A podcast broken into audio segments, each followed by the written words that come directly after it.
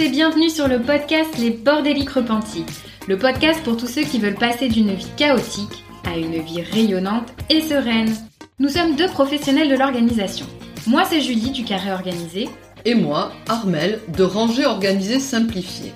Nous avons imaginé ce podcast pour accompagner tous les bordéliques à remettre de l'ordre et de l'organisation dans leur vie tant personnelle que professionnelle.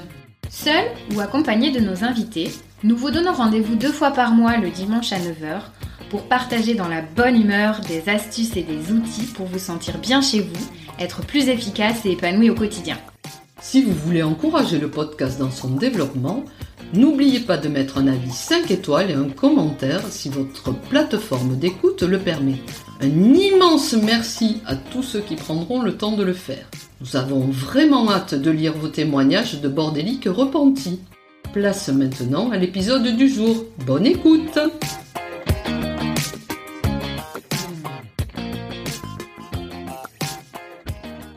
Hello cher bordélique, nous espérons que tu es en forme et que les conseils d'Émilie t'ont bien aidé pour préparer une rentrée scolaire sereine. Lors de cet épisode, nous allons t'expliquer qu'il y a des raisons au fait que ta maison soit encombrée. Ce n'est pas simplement par paresse, par manque de temps ou par inaptitude qu'elle est en désordre. Déculpabilise dès à présent. Si ta maison est encombrée, c'est non seulement dû à ce que tu as vécu par le passé, mais aussi à cause de ton profil psychologique de conservateur. Le rangement, la chasse au désordre, ce n'est pas inné, cela s'apprend, se cultive. Arrête de te comparer à ta mère, à ta voisine, qui elles sont nées avec cette aptitude au rangement. En home organizing, il y a 13 principaux profils types d'accumulateurs. Nous avons tous un profil dominant, tout en ayant des pincées des autres. Je vais te décrire rapidement ces 13 profils. Le collectionneur, il accumule, achète de façon compulsive et exagérée. Sa soif de découvrir n'est jamais assouvie. C'est un boulimique d'objets. Il a une passion pour ses objets et va les ranger méticuleusement. Il se comporte comme un amoureux. Il y a le collectionneur introverti qui range tout dans les placards desquels rien ne dépasse, et celui qui a des vitrines partout. Le sentimental. Il est attaché aux objets, pas en tant qu'objet, mais en tant que souvenir. Il n'arrive pas à faire la différence entre la personne et l'objet. Il lui est impossible de se débarrasser d'un petit objet insignifiant, mais qui est le point de départ de ses histoires. C'est lui qui veut absolument transmettre les objets hérités de sa famille à ses enfants. L'hésitant, il a tellement de centres d'intérêt qu'il va commencer beaucoup de choses sans en terminer aucune. Il a décidé de se mettre à l'aquarelle, il a acheté tout le matériel, puis un jour où il avait besoin de place, il a tout rangé dans un placard. Le sous-pression. Il ne s'est avancé qu'avec une deadline et les défis à relever. Imagine le bureau le lendemain d'une nuit de travail. Le procrastinateur, il remet toujours tout.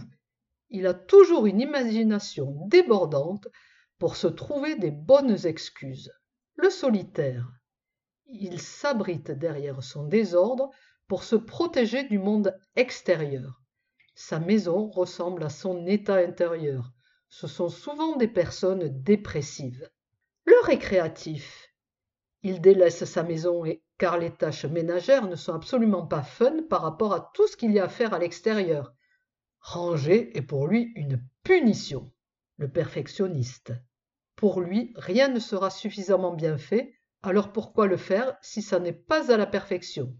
Il a peur de l'échec. L'angoissé, il a peur de jeter par peur du manque.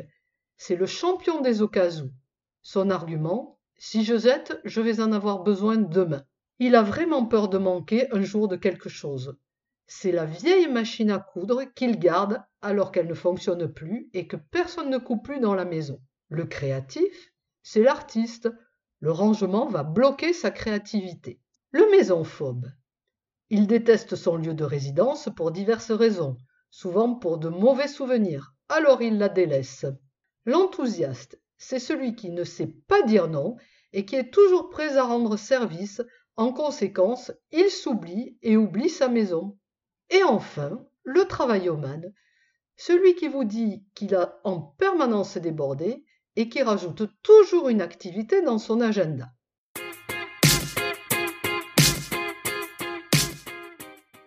Maintenant, qu'as-tu vécu par le passé?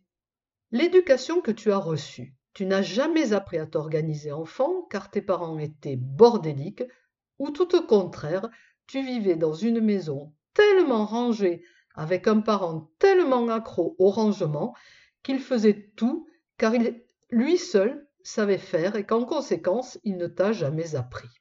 Alors comment savoir organiser dans ces cas-là? Soit tu as continué dans la voie familiale, soit tu as pris le contre-pied.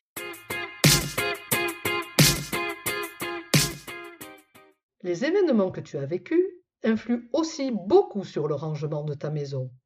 Plusieurs événements peuvent avoir fait basculer dans le désordre. La naissance d'un ou plusieurs enfants. À ce sujet, écoute l'épisode 2 du podcast dans lequel Elodie Wery te raconte comment elle est devenue home organizer. Un problème de santé, une séparation ou bien une installation en couple, la perte d'un proche avec son lot d'héritage que tu n'as pas osé refuser, un changement professionnel qui t'a demandé beaucoup d'énergie, un déménagement, des travaux plus longs que prévus. Tous ces événements ont bousculé ton organisation qui était déjà précaire et ne t'ont pas permis de maintenir l'équilibre que tu avais auparavant. Pour aller plus avant dans ton histoire familiale, tu peux lire l'excellent livre d'Isabelle Sarne se libérer de son histoire familiale. Tu en apprendras beaucoup sur ton fonctionnement.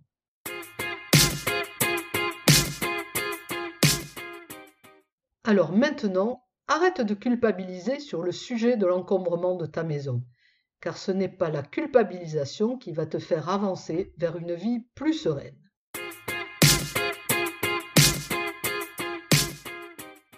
Essaye de réfléchir à ce qui t'est arrivé ces dernières années et en quoi cela a influencé le désordre de ta maison? Essaye de, déterminer ton mode de fonctionnement en définissant ton profil de conservateur. Cela te permettra de trouver des stratégies de contournement afin de désencombrer ta maison pour vaincre le désordre. C'est ton défi cette semaine et partage-le sur Instagram avec le hashtag le défi des bordéliques. À très vite pour un nouvel épisode interview avec Julie. Bye bye Si ce podcast vous plaît, vous pouvez nous aider à le faire connaître en partageant le lien de l'épisode au bord des de votre entourage. Et parce qu'on souhaite construire un podcast qui vous ressemble, on attend vos idées de sujets sur nos réseaux sociaux. Merci beaucoup d'avoir écouté jusqu'au bout. Rendez-vous pour le prochain épisode. bye. bye.